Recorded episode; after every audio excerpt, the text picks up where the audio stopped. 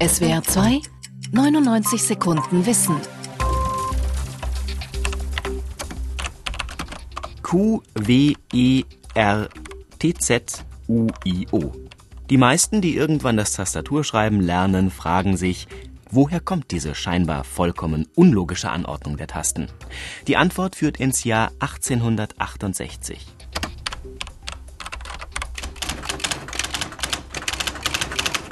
Am 14. Juli 1868 meldet der amerikanische Journalist, Buchdrucker und Erfinder Christopher Latham Scholes seinen Typewriter, seine Schreibmaschine, zum Patent an.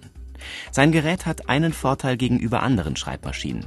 Die Hämmerchen, die die Buchstaben auf das Farbband drücken, verhaken sich nicht mehr ineinander. Das wurde erst durch eine neue Tastenanordnung möglich.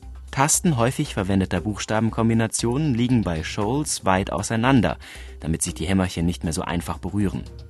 So haben zum Beispiel die Buchstaben A und L oder S und P, die häufig in Kombination vorkommen, einen sehr großen Abstand. Das Tastaturlayout mit Q, W, E, R, T, Y entwickelte Scholes auf Basis einer statistischen Untersuchung von häufigen Buchstabenkombinationen der englischen Sprache. In Deutschland lautet die Abfolge Q, W, E, R, T, Z. Sie unterscheidet sich nur geringfügig von Scholes Original und ist für die Sprachen Mittel- und Osteuropas optimiert worden. Es gab zahlreiche erfolglose Versuche, Christopher Scholes Anordnung der Schreibmaschinentasten zu reformieren.